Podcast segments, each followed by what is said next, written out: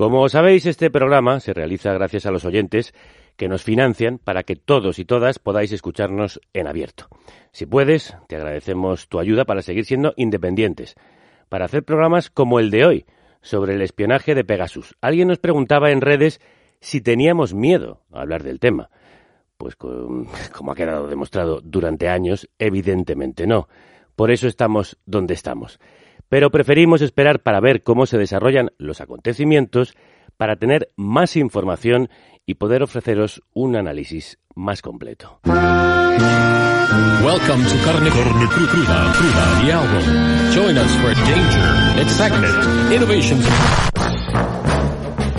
Buen momento para corroborar cómo funciona la democracia plena, entre comillas, en nuestro país. El Estado español espió a 64 independentistas catalanes y a dos vascos con el programa de intervención de las comunicaciones Pegasus, desarrollado por una empresa de una de las potencias del control militar, Israel.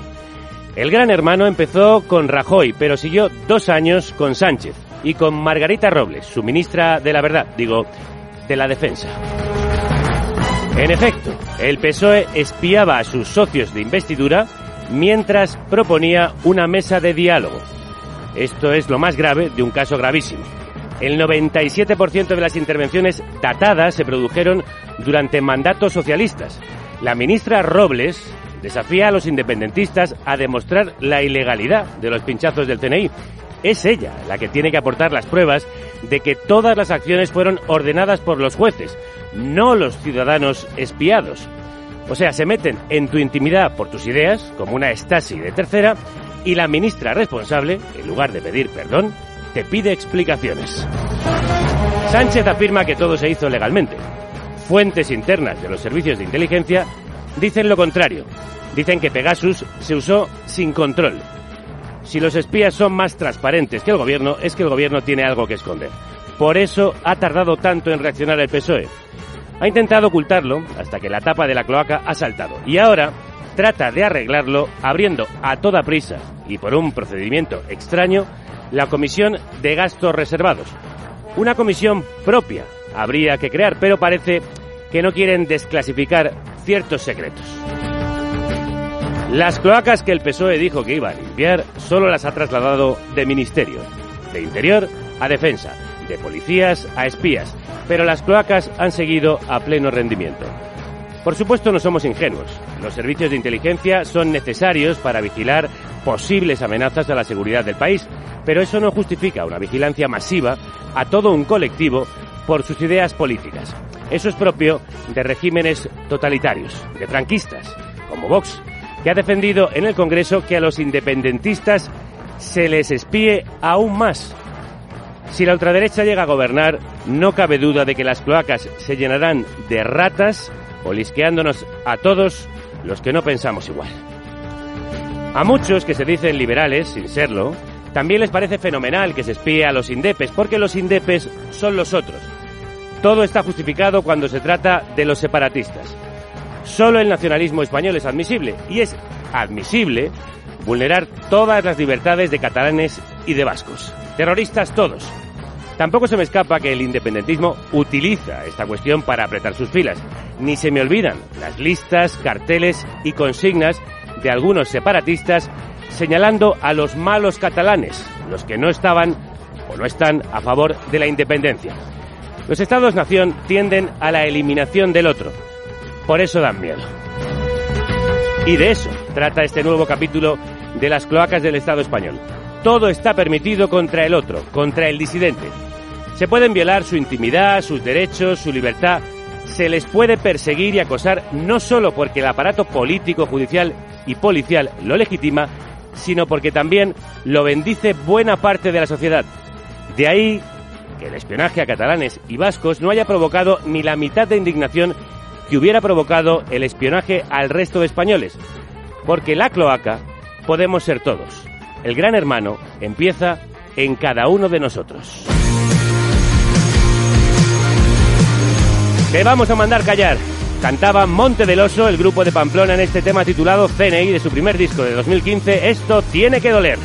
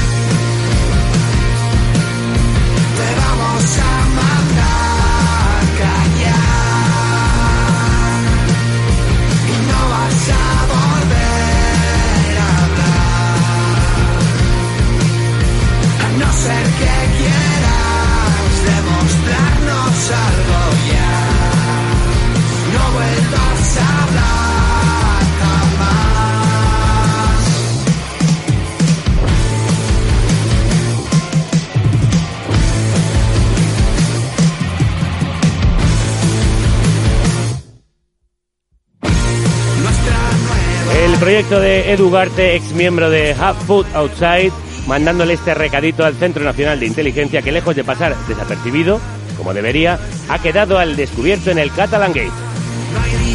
El escándalo de las escuchas al independentismo ha enfrentado a los socios de gobierno y pone en peligro su estabilidad.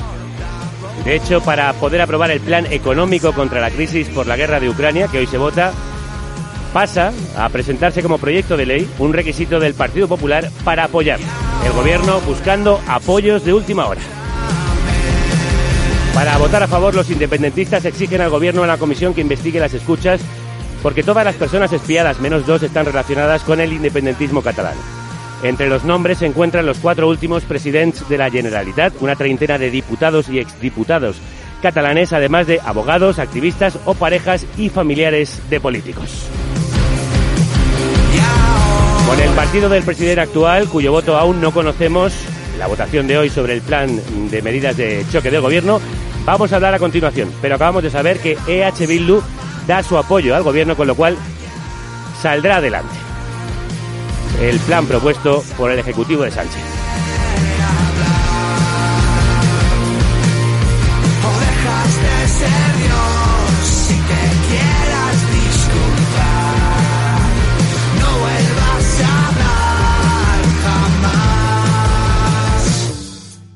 El Parlamento catalán ha aprobado llevar el caso a los juzgados.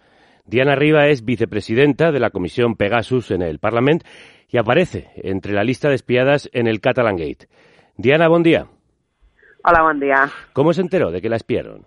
Bueno, la verdad es que ese día, que fue en el 2019, en noviembre del 2019, eh, estaba teniendo una conversación con un asistente cuando colgamos eh, recibió toda la llamada grabada y ya vimos que en mi móvil pues pasaban algunas cosas y después cuando decidimos no eh, chequear bien los móviles pues fue cuando nos enteramos que aparte que pasa que se estaba espiando era con este programa de Pegasus hace unos meses. ¿Cuáles son las medidas que va a tomar el Parlamento al respecto? Bueno, la primera medida que se ha tomado y ya empezamos hace unos meses es eh, constituir esta comisión de investigación, que yo creo que ya es un éxito, desde el 92 es la quinta que se constituye.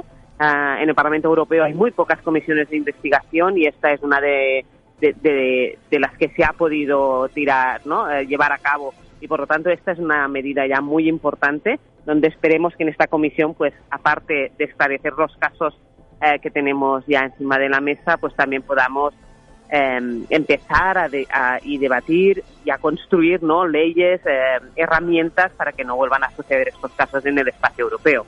¿Qué respuesta esperan del gobierno? Bueno, la respuesta que esperamos del gobierno es que sea transparente con los casos de espionaje, muy transparente, que nos digan como, como ciudadanos, pero también como políticos, ¿no? quién ha espiado de ellos eh, qué tienen, qué información tienen de nuestros móviles y para qué, para qué han tenido que hacer este espionaje. Por lo que yo espero del gobierno, transparencia absoluta, que cuenten em, cuál es la situación y después que se, se tomen responsabilidades y acciones ah, delante de un caso tan grave. ¿Y qué le parecen las palabras que dijo ayer la ministra de Defensa, Margarita Robles? Estas ¿Qué tiene que hacer un Estado? ¿Qué tiene que hacer un gobierno? Cuando alguien vulnera la Constitución. Cuando alguien declara la independencia, cuando alguien corta las vías públicas, realiza desórdenes públicos. ¿Qué le parecen? Bueno, mm, delante de, estas palabras, lo primero es lo que seguro que no debe hacer es espiar de forma ilegal. Eh, esto está eh, es, eh, seguro una de las acciones que no puede que no puede hacer el gobierno español.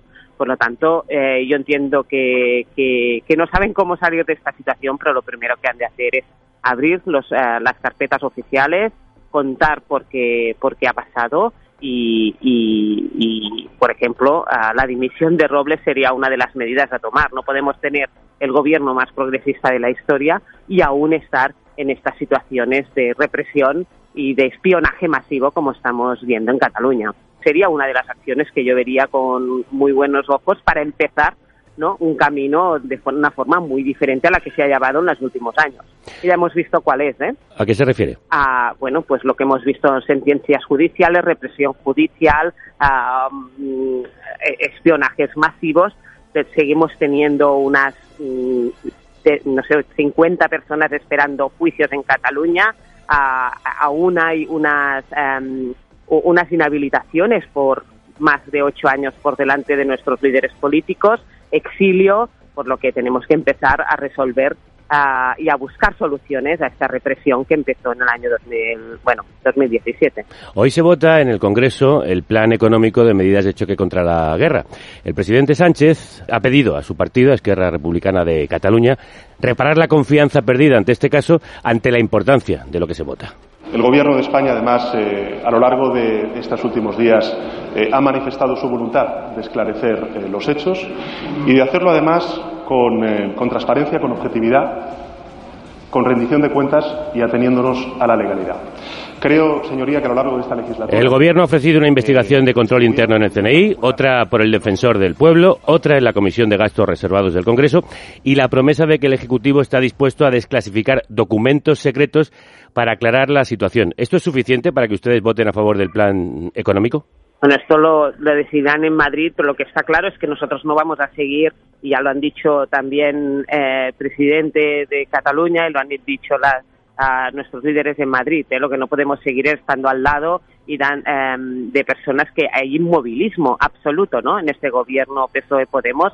Por lo tanto, primero hechos y, y luego veremos cómo seguimos ¿no? Eh, en contacto con, este gobierno.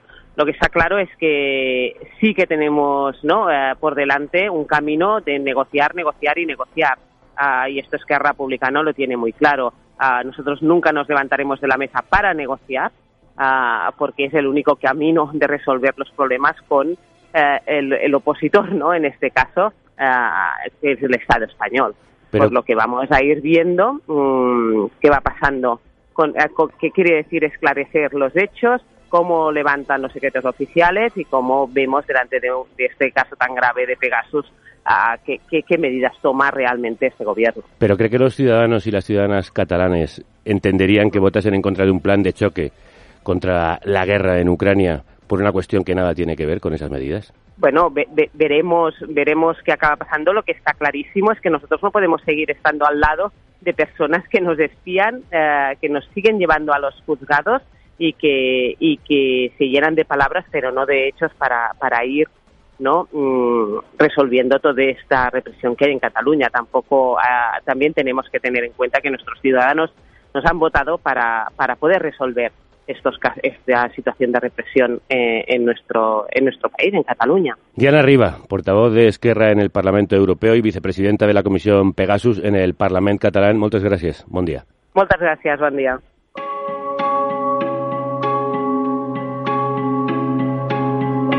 Así que la pregunta no es aquí si se ha espiado, si se espía o se espiará. La pregunta es si esta vez ustedes lo ordenaron. Si lo ordenaron es grave y si no lo han ordenado es más grave aún porque significa que no han limpiado las cloacas, decía ayer Gabriel Rufián, portavoz de Esquerra en el Congreso. Sobre lo que hay en el cuarto oscuro del CNI, sobre cómo funcionan los programas de espionaje y si siguen en funcionamiento las cloacas del Estado, hablamos hoy en carne cruda. El caso Pegasus revela hasta qué punto somos vulnerables a este tipo de espionaje por parte del Estado. Y analizamos todas las claves de esta investigación con Neus Tomás, la directora adjunta del diario.es, nuestro medio asociado y responsable de la delegación en Cataluña. Neus, buen día, crudos días. Buen día a todos. ¿Cómo analizas tú lo que ha ocurrido aquí? Bueno, yo creo que hay dos, dos eh, capas, si, me permites. Una es el, el espionaje, que todavía tenemos muchas preguntas sin respuesta, y otra es las eh, consecuencias políticas que, tiene todo esto que ha pasado, ¿no? Eh, el espionaje creo que por los métodos utilizados y por el hecho de ser tan masivo, porque recordad que los investigadores dicen que con, el, con, la, con, el, método de Pegasus es, es, el espionaje más masivo que han visto a nivel mundial con este sistema. Por lo tanto, es, es, importante, ¿no? Eh, por la cantidad de gente, por el momento y por las personas escogidas a, la hora de infectarles el teléfono. Eso sería una cosa. Y la otra son las eh, consecuencias que tiene y que ahora lo estabas comentando, las veremos hoy ya en el Congreso de los Diputados. Vamos a analizar ambas mm, facetas de este asunto. Desde el Parlamento, Per Aragonés, el presidente de Cataluña, ha pedido la dimisión de la ministra de Defensa. Avui hem vist unes declaracions d'una ministra de Defensa que la incapacita políticament. Nos lo decía también Diana Riva hace unos minutos. ¿Qué consecuencias políticas puede llegar a tener el caso, Neus? Bueno, yo creo que mm, tenemos que tener en cuenta que Esquerra eh, había hecho una apuesta muy clara por el diálogo, eh, pese, a, pese a las críticas mm, casi diarias de sus socios de Junts y también de una parte, mm, diría no menor, aunque después en las elecciones eh, se demuestra que no es la mayoritaria, en el independentismo. ¿no? simbolizaba esa apuesta, y lo digo en pasado porque creo que que se puede hablar así, eh, lo simbolizaba eh, la mesa del diálogo, que es cierto que no, que no ha dado frutos. También es verdad que un proceso como este es complicado que, pueda mm, tener eh, solución o soluciones rápidas, pero, pero que en todo caso era una estrategia muy clara de Esquerra Republicana y totalmente distinta, antagónica a la del 2017, que sabéis que, bueno, fue, fue la de la confrontación eh, fue, eh, Esquerra fue quien se quejó de que Puigdemont apostase por convocar elecciones. Recordad esas famosas monedas de plata de, Rufián. Por lo tanto, eh, Esquerra seguramente es el que ha cambiado más de estrategia, no solo en los discursos, sino en, los hechos, porque luego Junts en los discursos no, pero en los hechos también. por lo tanto, se había abandonado la confrontación, se vio que era ir contra las rocas y se había hecho esta apuesta por el diálogo. ¿Qué pasa? Pues que eh, ahora Esquerra lo tiene muy complicado, no solo para explicar a sus eh, propios eh, votantes o, afines, sino incluso a una parte del independentismo y, creo que también a una parte que va más allá del independentismo. Porque en el, en el Parlamento citabas lo que había dicho Pere Aragonés, pero pasó otra cosa y es que se votó una propuesta para emprender acciones legales, no se sabe todavía cuáles, eh, por el tema del espionaje. Y esta propuesta contó con el apoyo del PSC y de los comuns. Y subrayo lo del PSC, porque el PSC, que Salvador Illa ha insistido mucho en que él forma parte de este gobierno, no lo olvidemos, ¿no? Él ha insistido mucho en que el gobierno cumple la legalidad y que no tiene nada que reprocharle a Margarita Robles, pero también es verdad que ellos están muy incómodos eh, en esta situación, porque por lo que se ha ido publicando hasta ahora, eh, del CNI, porque el CNI no ha abierto la boca, como sabemos, eh, hoy hemos leído que el CNI habría eh, espiado a menos de una veintena de, personas que los servicios secretos consideraban que podían estar vinculados de alguna manera a Tsunami Democratic, pero de ahí hasta los 65 el resto, eh, nadie sabe quién, cómo, por qué, ¿no? cuándo, dónde, y eso sigue sin, tener respuesta y es una situación que incomoda mucho al PSC, que sabéis que no solo ganó las elecciones, sino que tiene una posición respecto al independentismo que no tiene nada que ver con la de Ciudadanos. Sí, y como hemos contado, prácticamente el 90, más del 90% de las escuchas se, producen durante gobiernos socialistas y cuando la mesa de diálogo está mm, en el frente. Es decir, eh, están espiando a sus propios socios de investidura, Neus.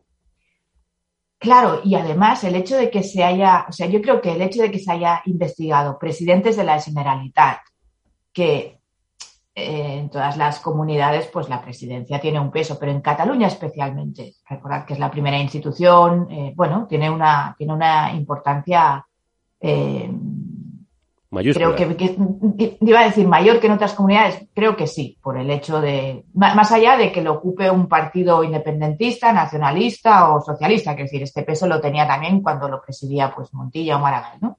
Por lo tanto, el hecho de eh, presidentes, eh, el hecho de que haya eh, parlamentarios, esto en yo creo que tienen razón los que dicen que en otros países es la actuación de algunas instituciones hubiese sido distintas. Es decir, yo creo que el Congreso de los Diputados, por poner un ejemplo, no puede decirle a, los diputados que han sido espiados, traigamos el teléfono y le miramos si hay algo. Hombre, no, o sea, son tus diputados, tienen un blindaje especial los parlamentarios, ¿no? Luego el de los abogados.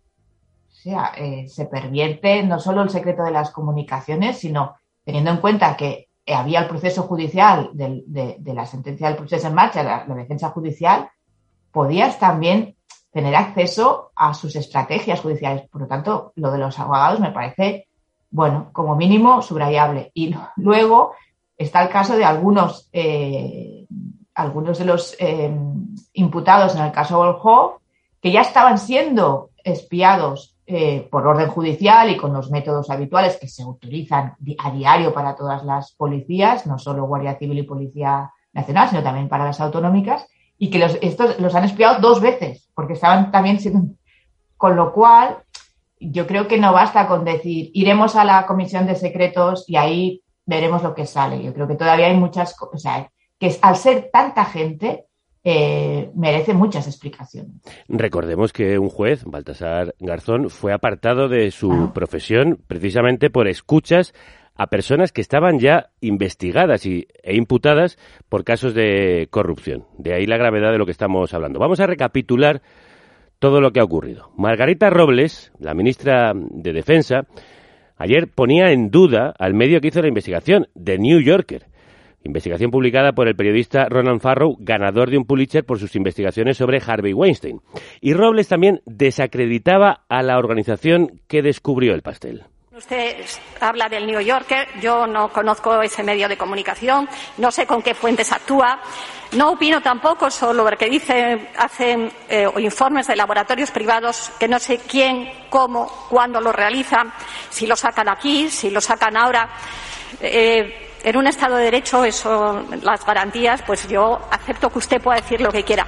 Margarita Robles debe de ser de las pocas personas en el mundo que no conoce a una de las revistas más prestigiosas de información, el New Yorker. Y la investigación la realizó el laboratorio sobre democracia y transparencia Citizen Lab, con sede en la Universidad de Toronto. Neus, ¿quiénes son? Pues, ¿Y qué aparecía pues, en su investigación?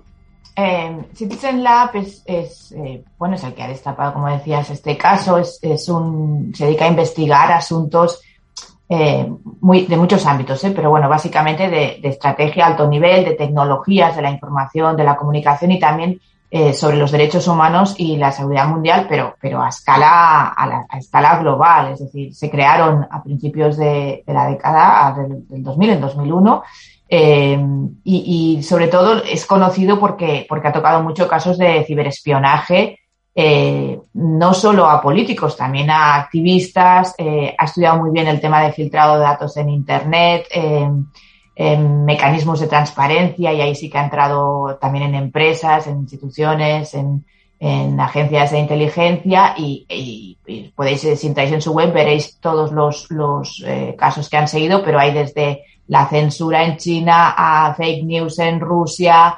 a, bueno, al, espionaje a activistas y periodistas en, México o, bueno, o también el espionaje que ha habido de, políticos tan destacados como Boris Johnson o el Dalai Lama. Por lo tanto, no estamos hablando. Mm, a mí me sorprendió que, que hablase de manera tan despectiva eh, la ministra Robles sobre, sobre Citizen Lab y, y, también sobre el New Yorker, básicamente porque eh, tú puedes estar eh, en contra de lo que han hecho y es evidente que para, para investigar esto, tan, tanto Ronan Farrow como, como Citizen Lab han tenido que estar en contacto con, de entrada con los con las personas eh, espiadas, ¿no?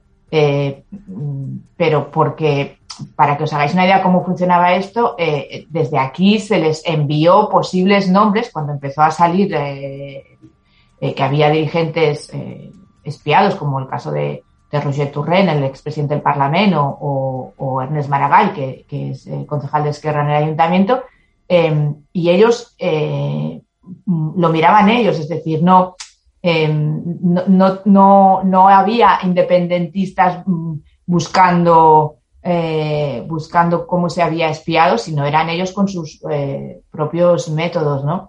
Con lo cual, a mí, la, pregunta, o sea, yo digo, Margarita Robles, que es verdad que no era la preferida de, de los independentistas ni de Unidas Podemos en el gobierno, pero ¿qué le molesta? ¿Que se haya sabido? Creo que lo que le molesta es eso, porque, mm, porque mm, si no, no se explica muy bien esta respuesta, que es un poco, en fin, no, no, creo que, que no, que no la improvisó, porque ya el día antes en el Senado había también eh, ¿no? De ninguneado a la revista y también a Citizen Lab. Sí, pero una respuesta muy contradictoria con la del presidente, que había intentado calmar ah, no, las claro, claro. Y sin embargo, bueno, y, de, ella- y de ministro Bolaños, que te acuerdas que vino el fin de semana a Barcelona y tuvo un tono que no tenía absolutamente nada que ver. Las escuchas se produjeron entre 2018 y 2020, ya lejos del 1 de octubre de 2017 y del referéndum catalán. Tú has dicho en el artículo que hoy publicas en el diario.es que hasta cuándo está permitido seguir investigando y mirando las comunicaciones de los independentistas. Como bien contabas, los investigadores han tenido que ponerse en contacto con las personas espiadas y con una de ellas hemos hablado nosotras. El 23 de octubre de 2019, el ingeniero informático y profesor de la Universidad Pompeu y Fabra de Barcelona, Josep María Gañet, recibió un mensaje trampa en su móvil. El mensaje contenía un enlace a través del que fue infectado. Recibí un mensaje en SMS y bueno, pues llevaba un enlace malicioso, pues un software espía, ¿no? Me di cuenta cuando ya había pulsado el enlace, me acuerdo que era por la mañana, estaba medio dormido y al mismo mi- momento de pulsar ya me imaginé que algo, algo malo pasaba, ¿no? Luego la organización Citizen Lab le confirmó que había sido atacado por el programa de espionaje Pegasus hasta en tres ocasiones. Vamos a contar en qué consiste este programa. Elena Gómez, crudos días. Crudos días, y por eso también aparece entre los más de 60 nombres que recoge el informe Citizen Lab. En el caso de Josep, él es un activista que se relaciona con mucha gente del entorno independentista catalán, experto en este tipo de ataques, que sin embargo cayó en la trampa. Una vez infectado, Pegasus lo que consigue es tomar control de tu dispositivo como si el espía lo tuviera acceder a tus fotos, correo, mensajes, cámara, micrófono, grabaciones, todo lo que tú puedes hacer con tu móvil está a merced del atacante. No se trata de ataques masivos, sino que están monitorizados y bien dirigidos. El mensaje está altamente personalizado y, según me cuenta Josep, cada uno de los ataques puede costar unos 80.000 dólares. Sin embargo, uno de los principales peligros de este sistema es que una vez que se vende, luego es muy complicado de controlar su uso. Una vez las liberas es imposible volver a controlarlas, es una especie de caja de Pandora. Sí puedes espiar con autorización de un juez, pero mm, ¿quién te dice que la gente que está al, al control de estas herramientas no está espiando al juez mismo o a quien quiera? Son eh, tecnologías muy opacas, de doble uso, y la parte de dar cuentas es muy, muy difícil.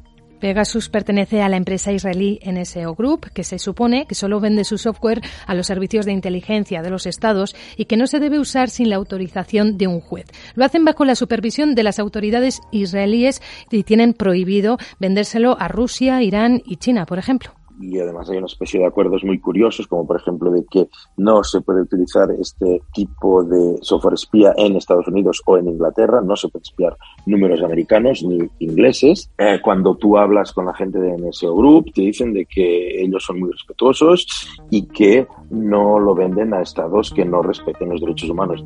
Sin embargo, Pegasus se ha vendido a países como Arabia Saudí, Bahrein, los Emiratos Árabes, Marruecos, Kazajistán, India o México, país en el que también se han producido espionajes a periodistas y activistas. La excusa es compramos este software para luchar contra el narcotráfico, pero aprovechando que el episodio que pasa por Valladolid, pues bueno, vamos a espiar esto, vamos a espiar a la oposición o vamos a espiar a este grupo de presión. El caso de México es, es muy interesante porque se encontraron que eh, en un momento dado había una gente, personas espiadas, profesores, periodistas, empresarios, miembros de asociaciones de consumidores que en principio no tenían obviamente nada que ver con los cárteles y con la droga y que el nexo de unión entre todos ellos eran que eran activistas por una mejor dieta y contra el azúcar en, las comidas de los niños y contra las bebidas carbónicas, ¿no? Y a partir de ahí se vio que el lobby de estas industrias relacionadas con el azúcar podían estar interesadas en uh, espiar a esta gente. En el caso catalán, algunos de los afectados fueron espiados también por otro sistema israelí que se llama Candiru. Ataca sistemas Windows, lo que permite al atacante además es uh, manipular y operar el dispositivo de manera que te pueden poner fotos comprometedoras, te pueden hacer mandar un email o tener una conversación con alguien sin que tú lo sepas y si eso llega delante de un juez, tú no puedes probar que no haya sido tú quien lo ha hecho. Porque ha salido de tu móvil o de tu ordenador. Josep incide en la necesidad de una regulación de este tipo de programas. Fíjate que hay, acuerdos globales en todo el mundo de la regulación por lo que respecta a armas químicas o armas biológicas. Esto yo creo que llega al rango de virus, obviamente, informático. Y fíjate que lo que hace esto es destrozar la confianza en las autoridades. En el momento que yo me sienta indefenso en mi propio país y no me sienta defendido por un gobierno que es elegido democráticamente y donde vea que las autoridades utilizan sus recursos para espiarme sin eh, un consentimiento judicial o, sin la mínima protección, pues se rompe el tejido del cual está hecho la democracia, que es la confianza. Desde Interior, por ejemplo, niegan que trabajen con Pegasus, aunque sí sabemos que durante años han invertido elevadas cantidades anuales en la actualización del sistema SITEL, un programa para realizar escuchas. Elena Gómez, muchas gracias. A vosotras. Neus, ¿qué es necesario para que el CNI pueda realizar este tipo de escuchas? ¿Y qué control tiene el gobierno sobre este trabajo? Bueno, eh, de entrada tiene que autorizarlo el juez del Supremo que está encargado de, es el juez, porque es el, que se escoge por el Consejo General del Poder Judicial para, para este tipo de autorizaciones al CNI. Tiene que eh, haber un informe eh, que justifique el tipo de intervención telefónica para que sea autorizada. No puede tener una duración máxima de tres, más de tres meses, o sea, tendría que volverlo a pedir y luego, en teoría, son informes individualizados por cada caso y em, el seguimiento tiene que, justificarse también eh, con informes que se envían a Moncloa. Otra cosa es, y ahí, pues como yo no he visto los informes de Moncloa y creo que ninguno de los presentes tampoco, pues la duda es si ahí se explica, pues este abogado le ha dicho a su cliente esto y se explica cómo ha sido la intervención, si ha sido con este, con, Pegasus o cómo ha sido, o son informes más globales. En todo caso, em, no, solo eh, pasa por la mesa del, del, juez, sino que también, desde el punto de vista político, se reciben estos informes en, Moncloa.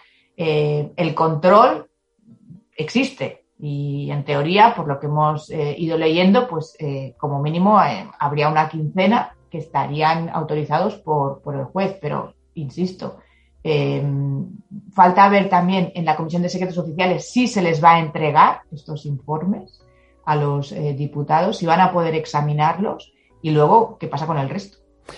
Así que no se puede decir que el gobierno no supiera lo que estaba pasando. El control existe también por parte de la institución ejecutiva. Y ¿Qué es lo que más te ha llamado la atención en todo lo que sabemos de momento sobre este caso? Pues me ha llamado la atención el momento, porque mm, ahora el, abogado, por ejemplo, de, Junqueras lo espían en pleno confinamiento, cuando está preparando los recursos al Supremo, que es un momento un poco extraño, no está pasando nada para entendernos, ¿no? Eh, me sorprenden algunos de los nombres la verdad, porque al final pues, se han espiado a, mujeres de activistas, a, gente que no, que, puedes relacionarlos con el ámbito independentista, pero, pero es que en Cataluña todo el mundo conoce, para entendernos, a gente del mundo del independentismo, ¿no? Y eso no significa que, que estén participando en ningún proceso de sedición, ¿no? Y luego entiendo ahora que se, que se, que se vincule a Tsunami Democratic, es decir, que, temporalmente se pueda entender eh, por qué están espiando en octubre de en, 2019, que es cuando aparece públicamente la aplicación de Tsunami, ¿no? Em, pero aún así me surgen preguntas, es decir, que alguien, ellos lo planteaban como un gran movimiento de desobediencia civil entiendo que alguien pueda entender que era rebelión. Ya lo veremos porque la causa está secreta en la Audiencia Nacional desde hace más de dos años. Eh, hay más de 200 imputados. Creo que prácticamente ninguno de los que fueron espiados sí fue por esta causa. Eh, pero eso justifica un tipo de intervención tan invasiva como esta. Es decir, cada día, lo comentábamos antes, eh, cada día se autorizan decenas de escuchas telefónicas a todas las policías de, de España, ¿no? Pero es que este, este sistema, como ha advertido Amnistía Internacional en un montón de ocasiones, es especialmente invasivo, ¿no? Por lo tanto, eh, mi pregunta es, ¿hacía falta este para controlar esto? Pues no lo sé. Son muchas preguntas las que quedan en el aire y vamos a tratar de ir contestándolas eh, también en las próximas semanas según sepamos más. Yo recomiendo que leáis a Neus Tomás en el diario.es porque plantea estas preguntas y algunas respuestas. Neus, como siempre, un placer. Buen día. Y yo, y yo recomiendo leer a Javier sus preguntas en el diario. Muchas gracias a vosotros. Muchas gracias, un abrazo. Chao. Sobre las filtraciones y escuchas ilegales en la historia de los servicios de inteligencia en España, sabe mucho un querido amigo de este programa, el periodista Antonio Rubio. En 1986, a demostrar, documentar y acreditar que no había un GAL, habían tres GAL. El azul de la policía, el verde de la Guardia Civil, cuartel de Rondo, y el marrón del CSIC, lo que hoy es el CNI. Lo cual demostraba que las fuerzas de seguridad del Estado estaban implicadas en el tema del terrorismo de Estado o la guerra sucia. Ya estuvo en carne cruda hablándonos de la relación entre el CSID, es decir, el antiguo CNI, y los GAL, la banda terrorista del Estado, que podéis eh, escuchar en el podcast que hizo sobre ellos. Regresa a la carnicería el presidente de la Asociación de Periodistas de Investigación y director del máster de la Fundación Maldita.es para hablarnos del CNI. Antonio Crudos Díaz. Buenos días, ¿cómo estamos? ¿Lo que hemos visto con Pegasus es una forma normal de actuar del espionaje español? Le preguntabas a Neus si se sorprende de una serie de cuestiones. Yo te diré que yo no me sorprendo absolutamente de nada. Porque es una dinámica, una forma de trabajar que vienen utilizando desde hace. Entre 1984 y 1994 destapamos el tema de las escuchas ilegales a través de esa revelación periodística que hicimos en el mundo en junio del 1995. Tuvieron que dimitir el director del CSI en aquella época, Emilio Alonso Manglano, teniente general, el ministro de Defensa, Julián García Vargas, y el vicepresidente del gobierno, Nas. Pero hay una cosa que es muy importante y sobre todo tirar de meroteca y tirar de memoria. Ya tenemos una edad, podemos permitirnos esas cuestiones como tal. Mira, eh, en 2013, Snowden denunció cómo la NSA, la Agencia de Seguridad norteamericana, escuchaba y vigilaba a la gente. Y además nos recordó o nos documentó que el CNI colaboraba con la NSA norteamericana. En el 2015, Wikileaks nos recordó que habían 35 países que habían hecho un contrato con una empresa italiana llamada Hacking Team y que seguían escuchando e incluso los correos. Hoy nos enteramos que desde hace unos años se vienen escuchando a políticos, periodistas, abogados y demás. ¿Qué viene a decir todo esto, Javier, si me permite? Queridos oyentes de carne cruda, que no ha cambiado nada. El otro día tenía un debate con el compañero Sarsalejo en el que planteaba que la normativa legal que se ha establecido lleva a un control exhaustivo de los temas. Aparentemente. Pero, lógicamente, no tenemos que obviar una cuestión. Los espías son espías y utilizan los sistemas eh, que consideran válidos en un momento determinado para conseguir su materia prima. Y su materia prima es la información. Otra cosa es que lo pillen. Y otra cosa es que pueda ocurrir, como ocurrió en 1995, cuando revelamos, documentamos, acreditamos y verificamos que éramos escuchados todos. Si me permite, para cerrar un poco este pequeño análisis, sí. aquí tenemos un problema respecto a años anteriores, respecto a lo que publicamos en su momento, y es, y doña Margarita Roble nos lo ha dicho por activa, por pasiva, por subordinada, por coordinada, es, no están las pruebas. Por lo tanto, el problema que puede tener un juzgado al que le toque el caso es que si no está la documentación de las escuchas, las cintas o cualquier otro material que pueda acreditarlo, que en el caso de las escuchas que revelamos existía una cintateca eh, que era una especie de Excel, pero a mano hecha por Navarro Benavente, que era el comandante jefe de las escuchas, con lo cual se pudo hacer un estudio grafológico y un peritaje de qué tal existía. Y luego llegamos a publicar una serie de cintas. Hoy no las hay y entonces el recorrido que veo yo fundamentalmente puede ser un recorrido político. Es decir, que tenga, uh, bueno, algunas que otras misiones, algún que otro recorrido. Uh -huh. Pero a nivel judicial le veo un auténtico problema. ¿Y debemos temer los ciudadanos que el CNI nos escuche, nos espíe? A ver, tenemos que ser conscientes de una cosa. Primero, y me vais a permitir um, que sea tan rudo, somos idiotas. ¿Por qué? Porque no somos conscientes de una cosa que nadie se lo imagina. Esto es una bomba en la que permitimos... Cuando dice esto, Antonio estaba enseñándonos en la pantalla su teléfono móvil. Perdona, ha habido un momento que me he olvidado que estábamos con el evento fundamental que es el audio. Efectivamente.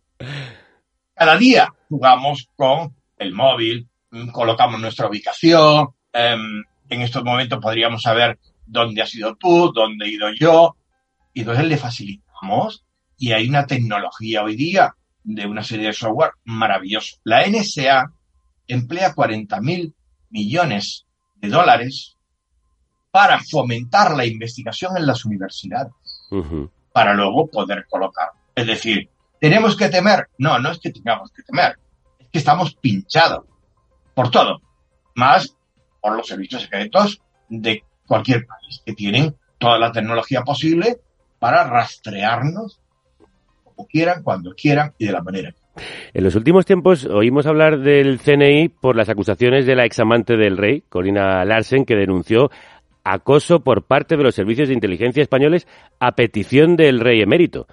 ¿Esto es creíble y posible, Antonio?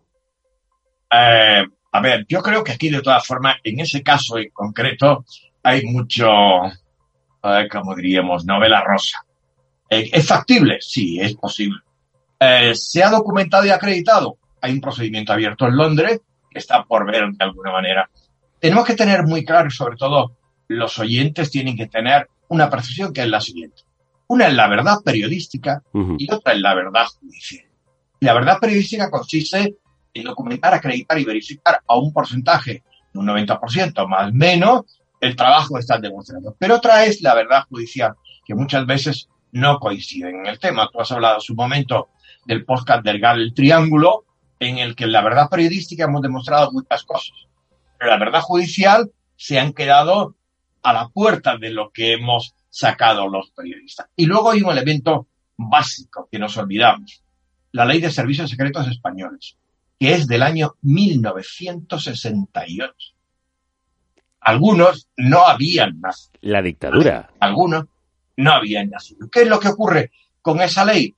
Que, por ejemplo, en el tema de los papeles del CSIC, que documentamos y acreditamos en su momento, en 1995, hubieron tres jueces que pidieron la desclasificación de los documentos. Y el gobierno del PSOE dijo no, y el gobierno del PP dijo no. ¿Me vas a permitir que recupere eh, un par de cuestiones que yo creo que es muy importante y centra de alguna manera el devenir y el pensar? Mira, en julio de 1995, un señor llamado Narcís Serra dijo que era un pulso al Estado las escuchas, pero que el pulso era la filtración de las escuchas. Es decir, el sentido democrático del señor Narcís Serra era un poco cuestionable. Y cuando subió al poder el señor Aznar, con motivo de todo el tema de los GAL, las escuchas, los papeles y tal, dijo en mayo de 1996 que si él investigara los GAL se subvertiría la democracia. Es decir, es curioso como dos partidos, dos gobiernos de distinto planteamiento e ideología defendían de alguna manera el tema o el sistema que se habían venido a utilizar. Y te lo dejo ahí. Pues es que lo dejas en alto, no se puede dejar en mejor sitio. Antonio, Antonio Rubio, presidente de la Asociación de Periodistas de Investigación y director del máster de la Fundación Maldita.es. Como siempre, muchísimas gracias. A vosotros. Y no bajar el nivel, por favor. No, bueno, siempre que estés tú, el nivel no baja. Un abrazo muy fuerte, no, no, compañero. Decir, eh, te, tenemos que ser combativos periodísticamente hablando. Sin duda, estos momentos lo requieren. Un abrazo fuerte.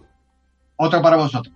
Y gracias a quienes nos permitís hacer programas como el de hoy, como este y mucho más. Señores y señoras, nosotros tenemos más influencia con sus hijos que tú tienes, pero los queremos. Llevamos 12 años de radio. Y ocho temporadas como República Independiente. En dos emisoras, una pública Otra privada. y en un diario digital. Empezamos por nuestra cuenta con Un programa semanal Y dos personas en el equipo. Luego fueron dos programas semanales Y tres personas. Tres programas semanales y, y cuatro, cuatro personas. Y cinco. Y seis. Siete. Ocho Ocho personas. Y cinco programas semanales. Y nueve personas. Diez. Diez. Diez. Y una veintena de colaboradores. Hicimos un festival de música. Programas en el teatro. En la calle. Fuimos hasta tu ciudad. Tu pueblo. Sacamos un disco. Camisetas, tazas, calcetines. Colaboramos con otros podcasts. Ganamos algunos premios. Pero sobre todo, nos ganamos tu confianza. tu ayuda. Tú lo hiciste posible. Y por eso, Y solo por eso, aún, estamos aquí. Carne cruda. si seguimos, Es por ti. es por ti. Es por ti. Sobre otros proyectos independientes como el nuestro nos vienen a hablar nuestras compañeras de Juntas Emprendemos. Juntas, juntas, juntas, juntas, juntas. Emprendemos. Juntas emprendemos. Juntas emprendemos. Mujeres rompiendo el imaginario colectivo de lo que significa emprender. Una sección hecha sí misma. Con ellas, con Juntas Emprendemos, conocemos las tripas y las claves de negocios feministas que buscan otras formas de hacer economía. Conduciendo la sección, con éxito y mucha profesionalidad, Soraya González Guerrero. Crudos días. Buenos días, Javier. Un placer volver a estar aquí. Cuéntanos, ¿qué nos traes? Pues mira, no queríamos desaprovechar una fecha tan importante para nosotras como es el Día del Libro, Día de Escritoras, Escritores, pero también de librerías, editoriales e imprentas. Y es que justamente nuestra Escuela de Emprendedoras lleva el nombre de Juana Millán, que es la primera mujer que utilizó su nombre propio para firmar la impresión de un libro en la imprenta que ella misma dirigía. Estamos hablando del siglo XVI. Claro, en aquella época las mujeres eran las esposas de o las hijas de y estaban tuteladas a la hora de emprender. tuteladas, tú lo has dicho, como si fuésemos menores de edad. Pero hoy os vamos a hablar de tres proyectos liderados por mujeres con nombre propio y que están relacionados con el sector de la impresión de alguna forma. El más veterano de los tres es Picara Magazine, con una trayectoria de 12 años y ya consagrado como medio de comunicación feminista. Pícara, de sobra conocido en esta casa, por cierto. Aunque seguro que no en su parte más profesional, porque en estos temas parece que nos cuesta hablar todavía. Como si llevar 12 años pilotando una revista feminista de forma sostenible no fuese toda una proeza. Lo es, absolutamente. Y también quiero presentaros dos proyectos más jóvenes a los que hemos tenido el gustazo de acompañar desde la escuela Juntas Emprendemos. Uno es Liana Editorial, que después del parón forzado por la pandemia acaba de sacar su nueva novela gráfica sobre la artista japonesa Yayoi Kusama. Vaya, qué maravilla. Sobre Yayoi Kusama, por cierto, hablamos hace muy poco en el especial de Arte y Locura con Sara Ruballo y la especialista en clínica psicoanalítica Martina Fernández Raone. Pues imagina cómo tiene que ser la novela de Liana Editorial. El otro proyecto, por cierto, del que os queremos hablar es Kit Caníbal, una propuesta a caballo entre la producción editorial, el diseño y la creación artística. Me gusta el nombre. Comenzó como colectivo artístico y acaba de constituirse como cooperativa de trabajo. Y nada, los tres, estos tres proyectos buscan transformar el imaginario patriarcal y racista con distintos relatos. Muy valientes. Tres proyectos además que nacen en contextos muy diferentes, supongo, porque cuando nació Pícara, el feminismo no era tan mainstream. Pues no, en aquella época en los medios de comunicación no había ni tantos contenidos feministas como ahora, era impensable encontrarse la portada de un periódico dedicado al 8M, temas como la violencia sexual directamente no aparecían en los medios y por supuesto el uso de masculino genérico ni se cuestionaba. Claro. Así que Pícara, que nacía como proyecto periodístico profesional y situado en los feminismos, llegó para quedarse. Andrea Momoito, una de sus coordinadoras, nos lo cuenta. Pícara no es ni mucho menos la primera revista feminista que ha habido en el Estado español. Somos herederas de otras muchas cabeceras muy importantes, desde los años 70 con Indicación Feminista o con la revista Opción o con el proyecto Calo o, la o el periódico Andra en Euskal Herria ya en los 2000. Nosotras es verdad que quizás hemos sido el primer medio feminista que ha conseguido cierta profesionalización, que los temas que tratábamos nosotras hace unos años son los que ahora están en las grandes cabeceras y en las grandes cadenas de, de comunicación. Hoy el ecosistema mediático es otro muy distinto, como decíamos. El feminismo está en la agenda de los medios, bien, y cada vez hay más publicaciones que están enriqueciendo nuestro imaginario con nuevos referentes femeninos, también masculinos, hurra. Hurra. Pero hay muchas dificultades para estos proyectos comunicativos y culturales y más si apuestan por el papel. La inmediatez de las redes, eh, egocentrismo comunicativo. La sobreinformación, la crisis del papel, todo eso me suena bastante. Pero eso no nos frena para seguir emprendiendo en lo que nos gusta y nos parece necesario. Ahí tenemos a Pícara Magazine, que además de contenidos digitales, sigue haciendo una revista anual en papel, marcan su propia agenda y elaboran sus contenidos a fuego lento. Además, siguen siendo vanguardia a la hora de abrir melones en el feminismo, algo que no es nada fácil. Sí, señora. Y nos encanta su definición de periodismo situado en los feminismos con S, porque Pícara es un referente a la hora de incluir la perspectiva interseccional en sus contenidos y de contar con articulistas y fuentes expertas que son gitanas, afrodescendientes, mujeres trans, mujeres rurales. Precisamente, en este momento de crisis en el que vivimos, donde hay tanta saturación informativa, es donde más sentido cobran estos proyectos culturales. Y no es algo que me haya inventado yo, es algo que dice Marta Tutone de la editorial Liana Editorial. Cambia todo muy, muy deprisa, estamos delante de un momento muy interesante, hemos vivido una pandemia, tenemos guerras, conflictos a nuestro alrededor, está cambiando también el paradigma sobre muchos temas como la crianza, como nuestros cuerpos, nuestro papel en la sociedad. Y entonces pues creo que es importante también escuchar lo que nos dicen los libros, más que nada porque nos hacen pensar. Liana Editorial defiende fuertemente la imagen. En sus cuatro colecciones de libros, el cómic y la novela gráfica tienen un lugar destacado. Son libros que abordan con mucho tacto y con mucho gusto temas tan cruciales para jóvenes y no tan jóvenes como son la salud mental, la muerte o el consentimiento en nuestras relaciones sexuales. Y otra seña de identidad del catálogo de Liana Editorial son las biografías de mujeres. Además, esta editorial apuesta por una distribución clásica en librerías a través de una distribuidora que en los tiempos que corren es algo muy político. Una forma que respeta la, cadena del libro. La librería, el distribuidor. Es muy importante que estén ahí las librerías que sean los libreros y las libreras quienes nos recomiendan libros, si estamos ahí es, es por ellos también.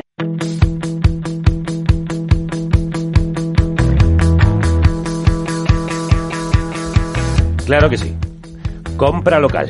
Y siempre fíjate de tu librero o librera de confianza, el de tu barrio.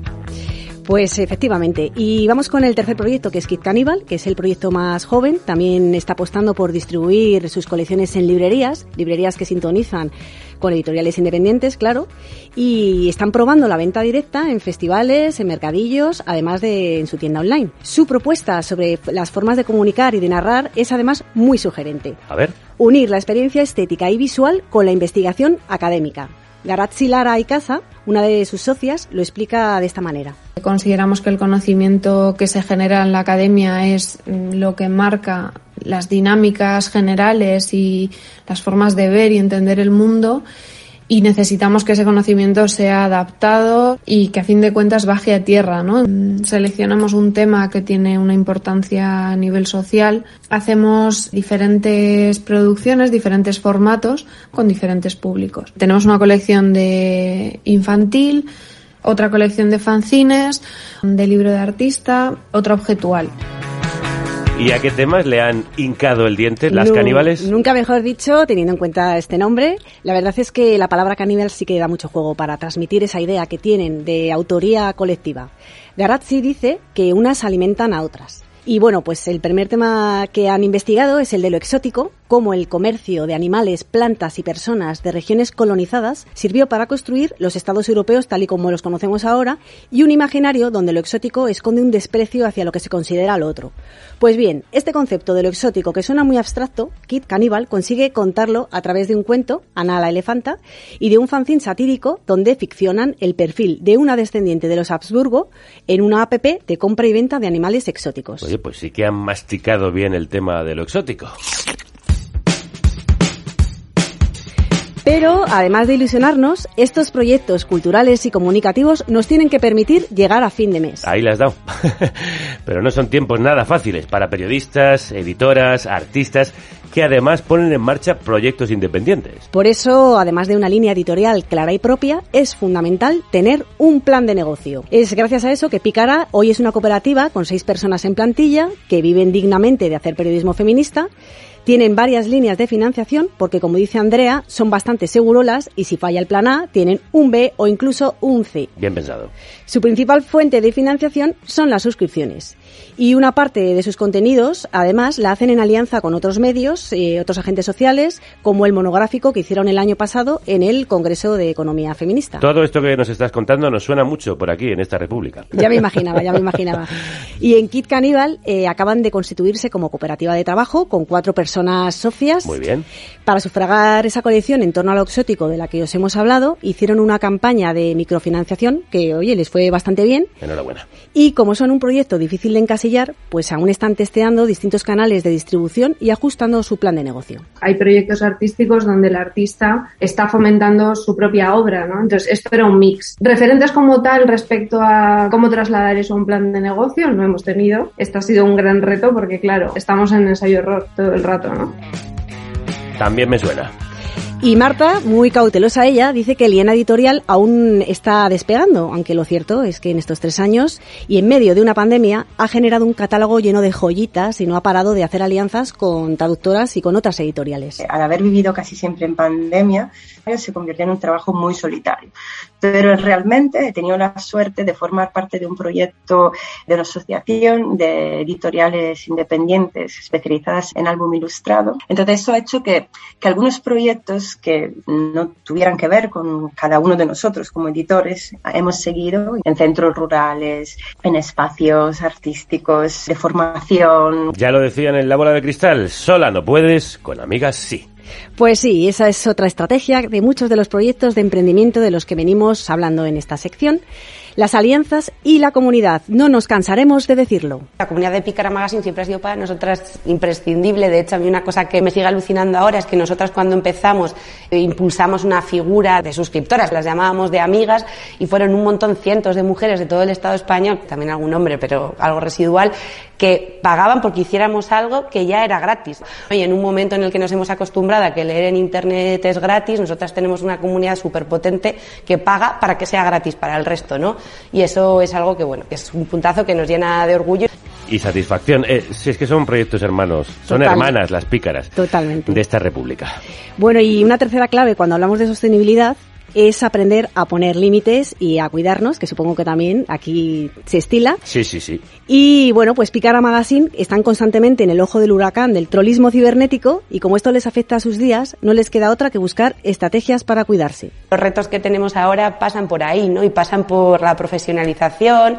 Andamos trabajando en un protocolo para realmente valorar si algunas de las cosas que pasan en redes son una crisis o no, ¿no? Pero claro, es muy difícil cuando tú estás en tu casa y ves miles de mensajes poniéndote a parir que no te afecte, ¿no? Y el reto ahora pasa por ponernos un chubasquero y, y saber llevar mejor algunas de las cosas que pasan. Desde aquí todo nuestro apoyo porque es eh, también a veces increíble el troleo que tienen que sufrir las compañeras de Pícara. Pues sí, y para Kit Caníbal, los cuidados y la sostenibilidad van de la mano del feminismo. Y es curioso, Javier, porque los proyectos de emprendedoras más jóvenes a los que acompañamos vemos que no necesitan significarse necesariamente como feministas porque ya lo traen incorporado. Nosotras todas somos feministas, no, hay otra manera de hacer. Y mucho menos hay otra manera de montar una empresa en la que tú eres tu propia jefa y tú te tienes que cuidar a ti misma, ¿no? Este es uno de los grandes retos a los que nos enfrentamos ahora, que es como cómo no autoexplotarnos. Seguro que a través del feminismo, de los cuidados y la sostenibilidad lo consiguen.